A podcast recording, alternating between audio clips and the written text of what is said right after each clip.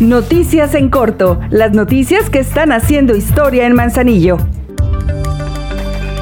como parte de las 300 obras que se hicieron este 2022 a favor de Manzanillo y para las cuales se han invertido alrededor de 300 millones de pesos, la presidenta Griselda Martínez entregó una nueva. Se trata de la pavimentación con concreto hidráulico de la calle Xochimilco en la colonia obrera, en la que se invirtieron poco más de 2 millones 69 mil pesos y vendrá a beneficiar a alrededor de 4 mil personas.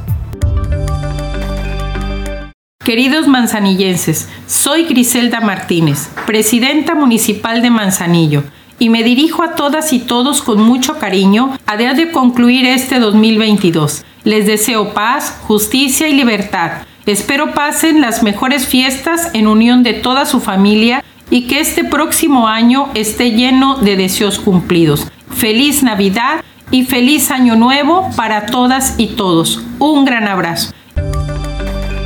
Con el objetivo de dar identidad y fomentar el sentido de pertenencia, el Ayuntamiento de Manzanillo, a través de la Dirección de Participación y Desarrollo Comunitario, se realizó un mural urbano en la calle Carrillo Puerto, en el cual se representa Quetzalcoatl bajando en la pirámide de Chichen Itza.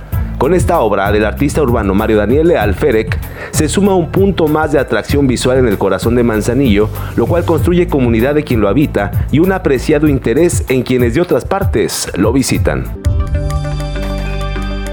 El Ayuntamiento de Manzanillo informa que no obstante que las fiestas navideñas y la llegada del nuevo año serán de fin de semana, no existirán cambios en la recolección de basura, por lo que se recomienda sacar sus residuos en las horas y los días programados con normalidad. Para cualquier reporte o duda, comunicarse a los teléfonos de la Dirección de Servicios Públicos al 314-111-7368 y al WhatsApp 314-144-3828. Ahora ya estás bien informado del acontecer de nuestro municipio.